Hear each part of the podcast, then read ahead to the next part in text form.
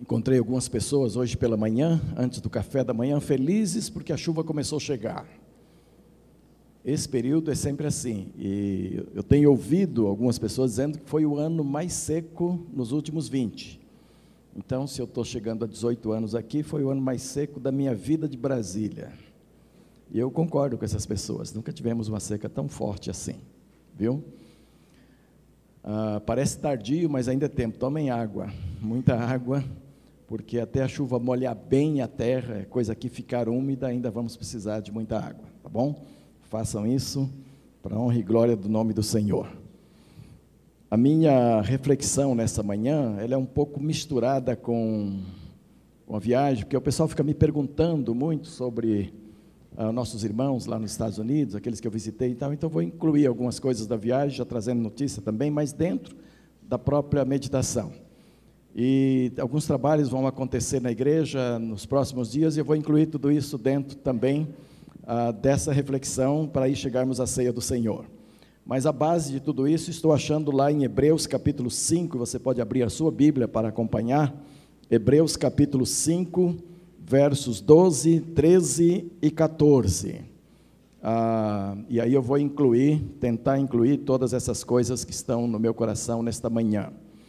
Ah, Hebreus 5, verso 12, que diz assim: Com efeito, devendo já ser mestres por causa do tempo decorrido, ainda necessitais que se vos torne a ensinar os princípios elementares dos oráculos de Deus. E vos haveis feito tais que necessitais de leite e não de alimento sólido. Ora, todo aquele que ainda se alimenta de leite, mas não está experimentado na palavra da justiça, porque é criança. Mas o alimento sólido é para os adultos, para aqueles que, pela prática, têm as faculdades exercitadas para discernir tanto o bem como o mal. Então, deixa eu começar lá pela casa do, do Cedecias e a Carla. Ah, Deus nos deu a oportunidade nessas férias de ir até os Estados Unidos. Para mim foi a primeira vez que eu fui naquele país tão badalado pelo mundo inteiro e conhecer ali algumas coisas ah, bem especiais. Uma delas foi ter passado um dos períodos na casa do Cedecias e a Carla. Cedecias e Carla nos recebeu ali não como pastor, ele programou isso no coração dele. Eu vou receber o meu pastor, mas eu não vou recebê-lo como pastor, eu vou recebê-lo como amigo, porque está de férias e eu quero que ele descanse bastante. E esse fato foi o suficiente para a gente rir muito. Quando a gente é pastor do sujeito, é ovelha do sujeito, é difícil fazer piadinha junto, rir junto, porque você tem que manter uma posição, não é? Se fosse de militar, a gente uma posição de coronel, de quem está por cima e tal, tem essas coisas. Mas ficamos muito à vontade, rimos muito, passeamos muito, e ele programou todo esse tipo de passeio, foi uma maravilha. Mas o que eu quero ressaltar não é isto é que quando o Cedecias veio para esta igreja, ele estava separado da esposa. Isso é público, ele deu esse testemunho aqui, então não há nenhum problema dizer. E como eles estão hoje, então ele se recorda disso com muita alegria. E separado da esposa, e a esposa também militar, na época, os dois militares. Então, os dois tinham armas tal, um negócio terrível, entendeu? E quando ele começou a se tratar comigo aqui no gabinete, o que mais ele queria era recuperar a esposa a quem ele tinha maltratado muito. E eu disse, mas sua esposa onde é que está? Ela está aqui em Brasília mesmo. Ah, então vamos falar com ela. Eu não posso, de jeito nenhum que ela me mata. Então ele disse, me passa o telefone que eu vou falar com ela. E peguei o telefone e liguei para ela. E disse, olha aqui, o pastor Mateus, você não me conhece e tal, mas eu estou atendendo ao seu marido, Cedecias, já há algum tempo e este homem é profundamente apaixonado por você, apesar de tudo de ruim que fez. Ele foi um cafajeste na sua vida, foi um sem vergonha, sem marca. Mas eu tenho trabalhado esse camarada e ele está com muito desejo nessa nova fase de recuperar o seu casamento, de viver com você, de ser uma bênção e tal. E eu estou fazendo esse telefonema porque eu tenho um remédio para vocês. Ah, tem. E que remédio que é, seu pastor? E eu disse, o remédio chama-se Casados para Sempre. Aí ela disse do lado de lá, ela é muito solta, muito leve, muito desprovida, então ela disse de lá. É, eu queria um outro, não tem um assim, descasado para sempre. Se tiver esse, eu tomo, eu recebo, mas casado para sempre, nunca mais. Com esse camarada, não. Falei, meu Deus, o negócio está feio mesmo, a coisa está destruída mesmo. Dois ou três dias depois, liguei de novo e disse: Olha, eu entendi. Você realmente não quer ver o camarada, você não, nem pintado de ouro, ela disse. Mas eu gostaria de te conhecer. Aí eu falei um pouquinho de mim. Eu sou um pastor assim, assim. Eu falei, é, dá para sentir na voz que o senhor é um homem sério. Não é? Então é o seguinte, eu vou aí lhe conhecer. Mas não quero nada com meu marido. Aí ela veio me conhecer, veio no gabinete, nós conversamos um tempo. E então ela ficou impressionada com o meu interesse pela vida dela e do Cedecias. E ela disse, aí eu acrescentei para ela que ela podia fazer o curso sem morar junto, porque estava morando separado. Falei, você pode fazer o curso sem morar junto. Vocês vão lá, assiste a aula, depois vocês marcam um encontro por semana em alguma lanchonete, vão tomar um lanche, faz a tarefa junto, depois cada um vai dormir na tua casa, não tem problema. Aí elas, bom, assim dá, porque o que eu não quero é ficar perto desse camarada. É fazer a tarefa, tchau. Aí foi fazer o curso nessa base, entendeu? De acabou a tarefa, vai cada um para sua casa. Mas na oitava lição, na oitava lição, o remédio começou a funcionar, fazer bem.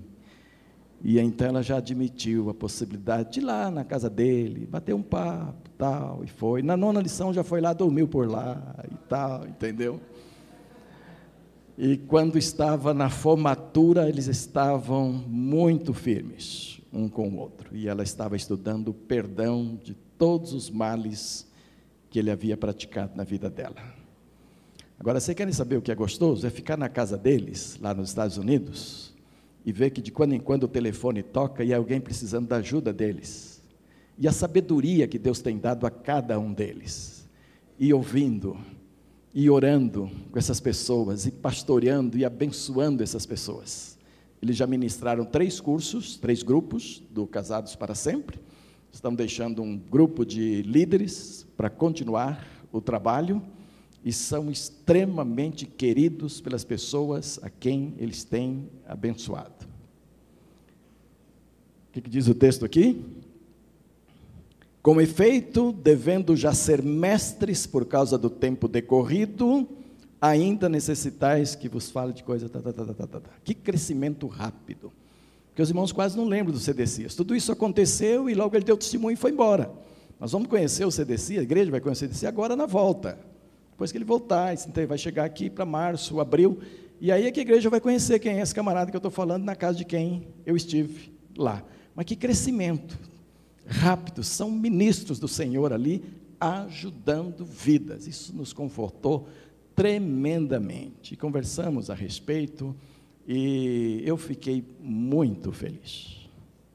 Fora ele, também visitei o Valterose com a Lara, que estão em Washington também. Louquinhos para voltar para Brasília, para a terceira igreja, pedindo a Deus para vir para cá.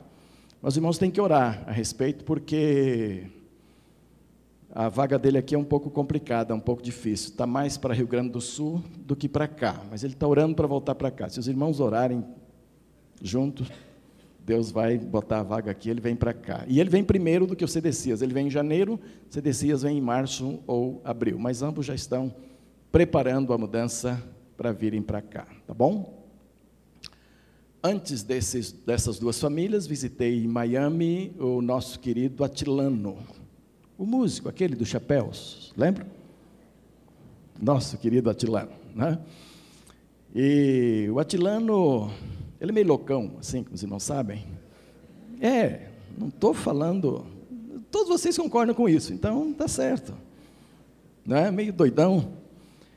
Amou os Estados Unidos. Chegou lá, se apaixonou, já foi atrás do green card, e lutou e botou advogado para fazer o green card dele lá, com a família e tudo com intenção. Se esse bendito cartão sair, eu fico aqui, nos Estados Unidos. E quando Teresa e eu chegamos lá, essa papelada estava terminando e ele estava resolvendo essa coisa de abandonar o exército e ficar de vez nos Estados Unidos.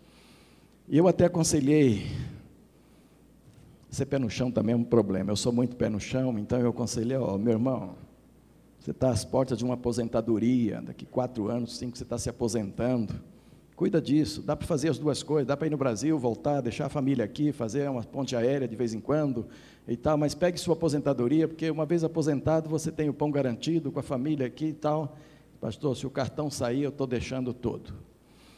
E aí de Miami a gente foi para Washington, depois na volta, quando chegamos lá, ele já tinha escrito para cá, já tinha desistido, não volta mais para trabalhar como militar aqui no Brasil. Abandonou de vez, chutou o exército, vai ficar nos Estados Unidos. Green Card saiu daquele período, os filhos já estão trabalhando, a esposa está trabalhando e vendo serviços melhores, ele está trabalhando de várias formas, inclusive na música. Ele lá, ele trabalha como músico, músico popular, ele toca músicas populares brasileiras em bar, quando a gente fala em bar aqui, a gente pensa em briga, bebida, bêbados, é um pouco diferente. Bar mesmo, onde o pessoal vai para se divertir, tomar uma bebidinha, comer alguma coisa e tal.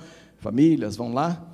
E ele toca ali até várias horas da noite. No tocar, ele enxerta o nome de Jesus em algum momento, em alguma coisa, mostra que ele é um crente e tal. E com isso sobra pessoas que querem falar com ele depois da música, que querem conversar. Ele ora com essas pessoas, ele abençoa essas pessoas e tal. E esse é o ministério que ele está realizando lá está integrado numa igreja batista ah, brasileira, é uma boa igreja ali no sul da Flórida. Ele está integrado nessa igreja, está trabalhando lá, mas secularmente ele faz isso. Também secularmente, vocês sabem que ele foi formado aqui em jornalismo e ele faz a revisão de um jornal em português que tem lá em Miami e faz reportagem de rua também. E com isso ele está garantindo o aluguel da, da casa onde eles estão morando, o carro e uma porção de coisas e na visão americana, já já ele estará com a sua casa própria. Isso eu vou deixar para um outro capítulo, para um outro dia, o que é a visão americana em relação a essas coisas. Ali em Miami tivemos também na casa da Melquisa, Melquisa, irmã do Gilcinho, o que vai ser meu filho daqui a pouco, se Deus conduzir todas as coisas desta forma, não é? E então, é claro, a gente já vai se aparentando assim, então fomos lá para a casa da Melquisa também, não é? é? Deus faz as coisas assim. E aí ficamos alguns dias. Em Miami ficamos. Em Miami nós não ficamos na casa do Atilano, ficamos na casa da Melquisa. E visitamos o Atilano, tomamos café de manhã com ele, tudo isso. E eu levei o Novo Testamento nosso que estamos lendo para essas quatro famílias, e eles estão agora acompanhando a gente eh, com a nossa leitura aqui de aniversário da igreja também e tudo isso. Então foi assim muito legal. E eu estou trazendo este relatório, primeiro porque todo mundo quer saber, então já fica aí bem contadinho. Mas, sobretudo, para aplicar nessas questões aqui. O nosso povo, a terceira igreja, enquanto está aqui, alguns aproveitam bem o que a terceira está fazendo, outros não. Mas sabe quando é que você vai sentir falta de aproveitar bem o que se faz aqui? É quando você sair daqui para outro lugar. Então, aqueles que aproveitam bem o que nós temos aqui, quando sai daqui para outro lugar, estão prontos para implantar lá, para ajudar, para fazer, e fazem.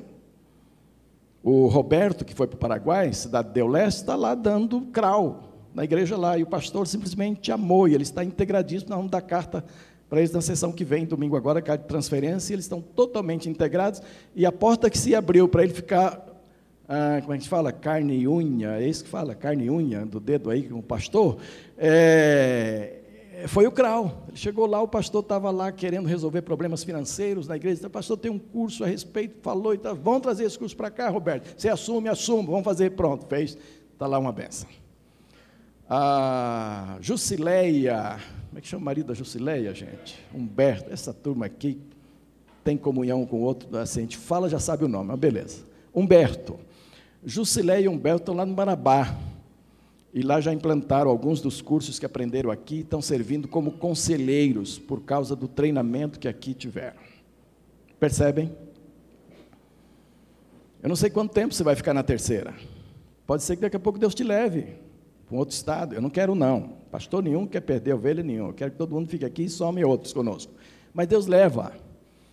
E então, quando Deus levar, é preciso que você esteja apto para levar aquilo que você recebeu aqui, implantar lá onde Deus o colocar, para ser uma bênção.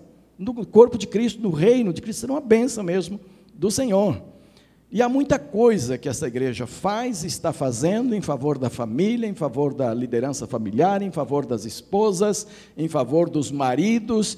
Todos esses cursos estão espalhados por aí e é preciso que a gente aproveite bem. Além disso, tem coisas ocasionais também. Ah, neste momento, o Ney e o, o Lote estão fazendo um trabalho fantástico com os nossos adolescentes. Os pais que têm acompanhado, e eu tenho acompanhado, estão fazendo um trabalho fantástico. E nessa questão dos pais, eles conseguiram a adesão de um casal muito simpático para ajudar. Fica de pé, porque eu não estou lembrando o nome nenhum, eu sei, Sara e. Todo mundo. Débora, não é Sara, não. Débora e Sadom. Não, fica em pé, fica. Dá uma olhadinha assim para trás, como se estivesse numa passarela. Aí, entendeu? Débora e Sadom. Esse casal foi levantado por Deus para ajudar os pais, para ajudar o que está acontecendo, com essa simpatia tudo que Deus lhe deu, com a fé, com o conhecimento da palavra. E aqueles meninos, o Ney e o, o Lote, eles estão aí numa campanha doida para que os pais venham na sexta-feira, para que os pais acompanhem, para que os pais se integrem. E eles estão sofrendo com isto, porque eles sabem a importância dos pais estarem aqui. Mas muitos na ficha não caiu ainda. A ficha só caiu assim: aqueles dois homens estão cuidando bem do meu filho adolescente. Aqueles dois homens estão fazendo um grande trabalho com meu filho adolescente. Estão como que entregando seus filhos adolescentes para esses dois homens que são dois homens fantásticos e que têm muito amor pelo que estão fazendo e que estão fazendo com muito carinho, mas que não podem fazer sozinhos. O seu filho não pode se sentir jogado no braço deles, apenas e você isolado. Não vai funcionar assim.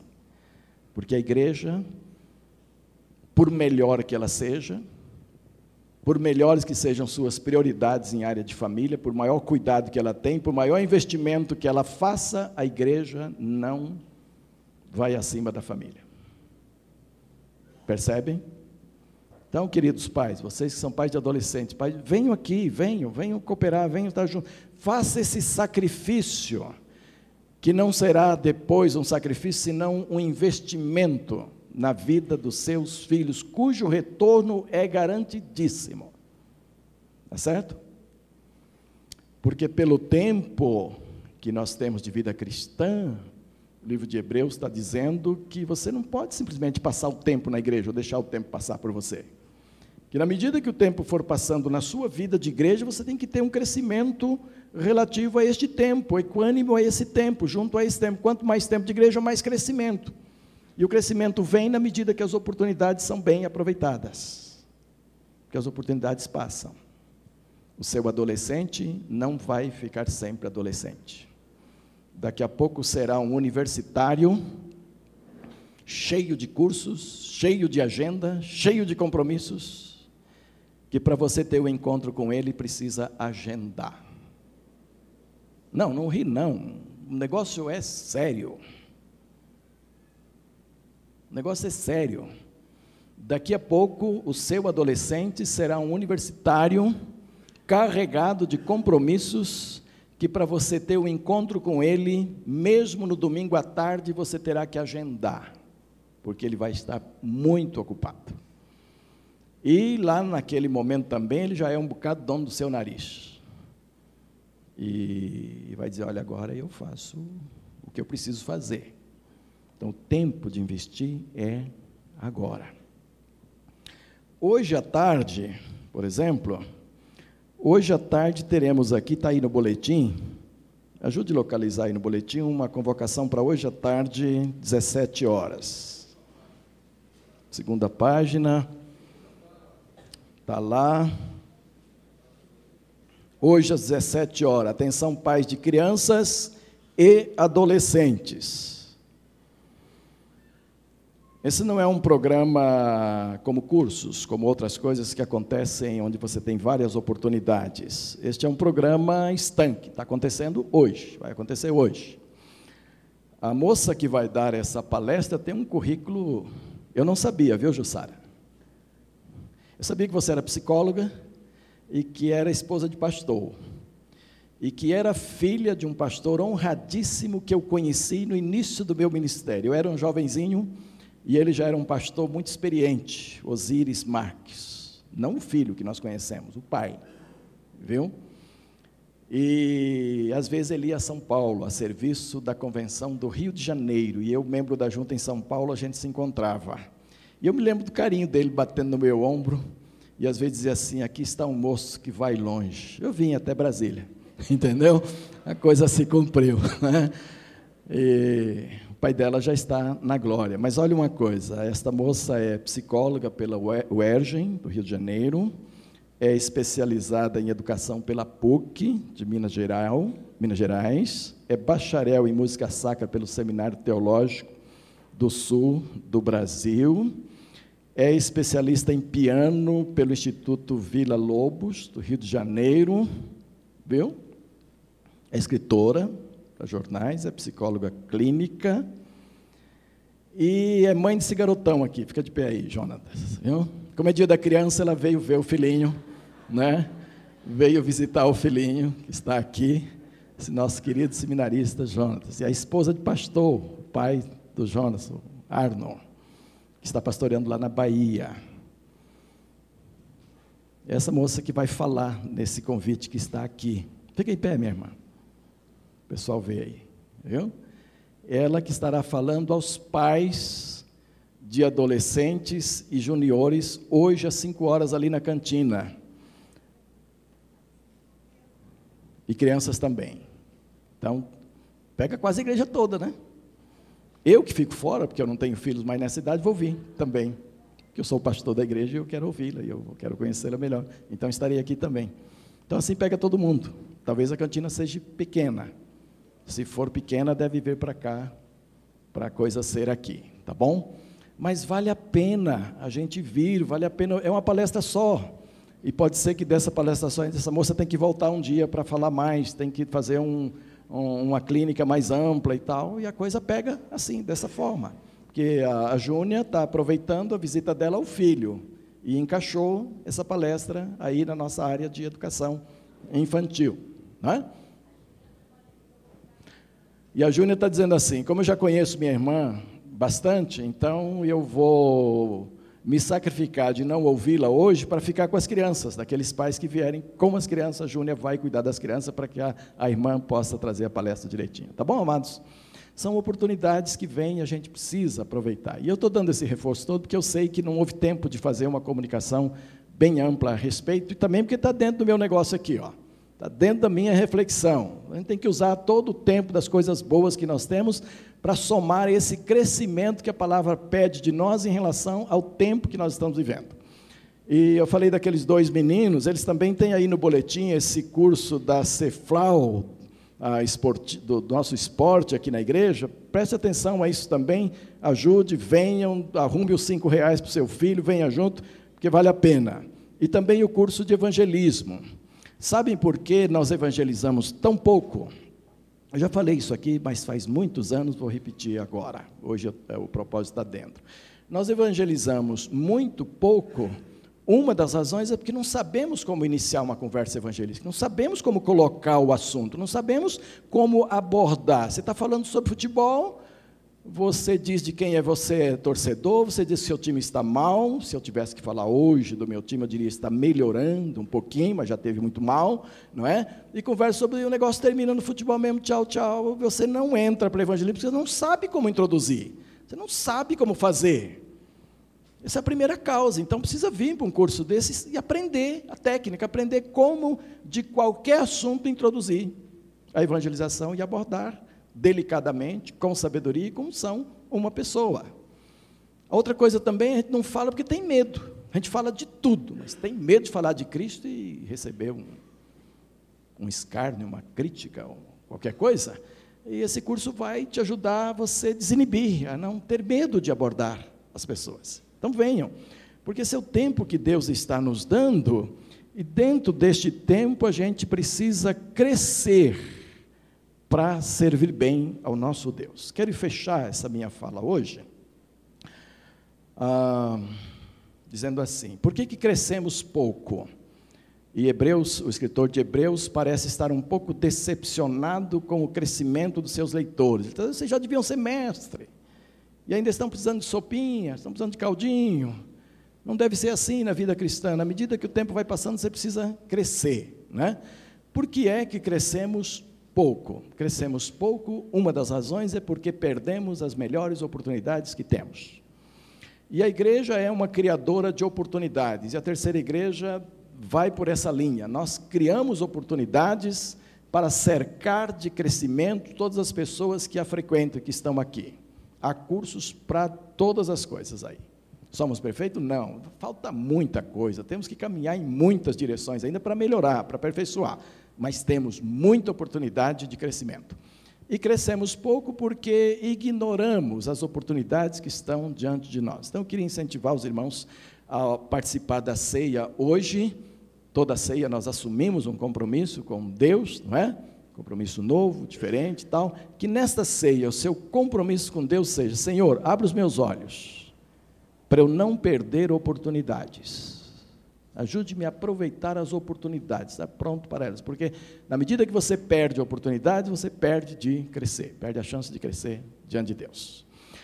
Também deixamos de crescer um bocadinho porque temos dificuldade de colocar em prática o que aprendemos nas oportunidades. Às vezes temos oportunidade de ouro, aprendemos coisas encantadoras, funcionais, que se colocado em prática funciona, mas achamos assim, bom, um dia vou colocar em prática, um dia isso vai funcionar na minha vida. E demoramos para colocar em prática. Então, se você aprende, mas não coloca em prática, também você retarda o crescimento. E Jesus falou que é bem-aventurado aquele que conhece a palavra, que lê a palavra e pratica. Porque senão você pode decorar a palavra, dizer tudo decora, se não pratica, você ainda não é bem-aventurado. Você está distante da bem-aventurança, tá bom? Então, ah, deixamos passar oportunidades e às vezes não deixamos passá-las, aproveitamos, aprendemos, mas não colocamos em prática. Isso retarda o nosso crescimento espiritual. E às vezes também ficamos perdidos nas nossas prioridades.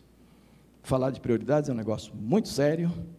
Nós já falamos, e a igreja conhece muita coisa sobre prioridades que a gente tem colocado, mas as prioridades sempre nos confundem, sempre traz dificuldade diante das emergências, diante da coisa urgente, diante do, do dia a dia, e às vezes nos sufoca. E o crente que cresce é o crente que estabelece algumas prioridades, tendo o reino de Deus em primeiro lugar e depois as outras coisas. E se ele conseguir acertar algumas coisas desta forma, com certeza ele vai crescer.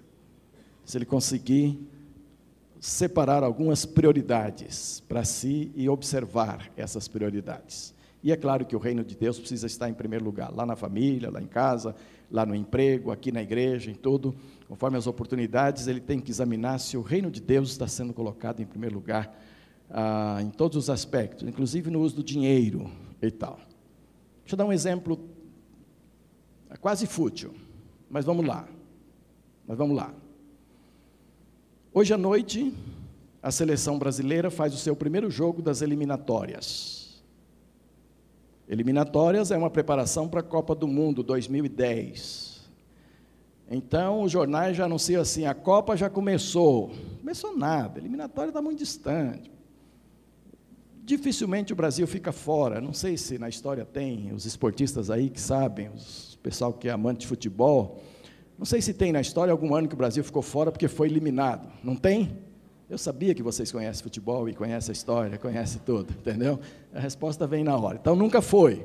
Provavelmente não será agora também. A seleçãozinha está até razoável, pelo menos o ataque é bom, a gente sabe, né? Tendo ataque faz gol, fazendo gol ganha e tal, tudo bem. Então provavelmente vamos ser classificados. Mas há um porém, o jogo de hoje vai ser às 19 horas. 19 horas é hora de culto. E aí as prioridades, como é que ficam? para esse pessoal que sabe tudo sobre seleção, sabe tudo sobre a história, como é que fica? 19 horas o seu culto, 19h30. É tão fácil inverter prioridades, nesse, ah, é só hoje, é só hoje, hoje eu assisto, hoje eu não vou e tal. Você pode perder uma grande bênção no culto hoje à noite. E o futebol você pode ver depois, há muitos canais que passam depois, amanhã também passa, entendeu? Especialmente se o Brasil ganhar, aí fica passando, fica passando. Você pode se divertir à vontade depois ainda, sem perder o culto. Mas a gente que de repente, por qualquer coisa, inverte os papéis e vai passear e deixa os cultos e vai botar outras coisas no lugar, e o reino de Deus vai ficando para trás na sua vida e você vai só perdendo bênçãos, perdendo crescimento, perdendo oportunidades. E aí vem o livro de Hebreus e diz assim para você: você já devia ser mestre e você ainda é criança. Você já devia estar comendo feijoada sem ter problema de, de enjoo e de sono e tudo isso, e de trabalho, enquanto você está tomando sopinha, caldinho ainda no campo espiritual. Sabe por quê? Porque somos muito desleixados com as coisas. Às vezes relaxamos mesmo, e então elas não acontecem na nossa vida porque nós, Deus não é o culpado. E vocês vão aprender isso hoje à noite, todos que vierem de uma forma muito clara, muito objetiva. Então não vá trocar um culto onde você tem muito a aprender, tem muito para adorar, por um jogo de seleção que você pode ver depois e que está tão longe, que é o primeiro e tudo isso. Esse foi só um toquezinho, mas você espalha isso para as outras coisas da vida e veja quantas vezes prioridades são invertidas. E você deixa de crescer por não aproveitar bem as oportunidades que Deus lhe dá. Tá bem, amados? Nós vamos agora para a ceia do Senhor e eu quero que desafiá-los a orar nesse sentido. Pergunte a Deus quantas oportunidades boas você já perdeu Pergunte a Ele quantas oportunidades boas estão diante de você agora, especialmente os que são aqui da terceira. O que, que você tem de oportunidade que a terceira oferece e você está fazendo vista grossa ainda, mas que você pode entrar por elas, né? E pense no fato de que Deus quer abençoá-lo e Ele tem colocado recursos. Receba a ceia de hoje, o pão e o vinho como compromisso de aproveitar melhor as oportunidades que você tem de crescer no reino de Deus, de não enterrar talentos, de não enterrar dons, de aproveitar os remédios que são colocados para o seu relacionamento interpessoal, seu relacionamento conjugal, seu relacionamento familiar, seu relacionamento de pai com filhos ou de filho com pais Coloque tudo isso diante do Senhor e nos preparemos para receber o pão e o vinho assim. Baixe sua cabeça, ore a Deus agora, sozinho, não em duplas, mas sozinho, diante do Senhor, dizendo: Pai, eu quero aproveitar melhor as oportunidades que eu tenho no reino do Senhor. E eu quero ser abençoado e abençoar outros através dessas oportunidades tanto aqui quanto em outro lugar, se amanhã o Senhor nos levar daqui. Eu citei hoje três casais que saindo daqui estão sendo bênçãos em outros locais e estão levando aquilo que aprenderam aqui. Deus quer que você seja abençoado aqui, não só para te levar para outro lugar, pode ser que você vá enterrar seus ossos aqui em Brasília. E Deus quer que você seja uma bênção todo o tempo que você estiver aqui aproveitando todas as oportunidades e fazendo-as convergir para o seu bem e para o bem das pessoas que tiverem contato com você.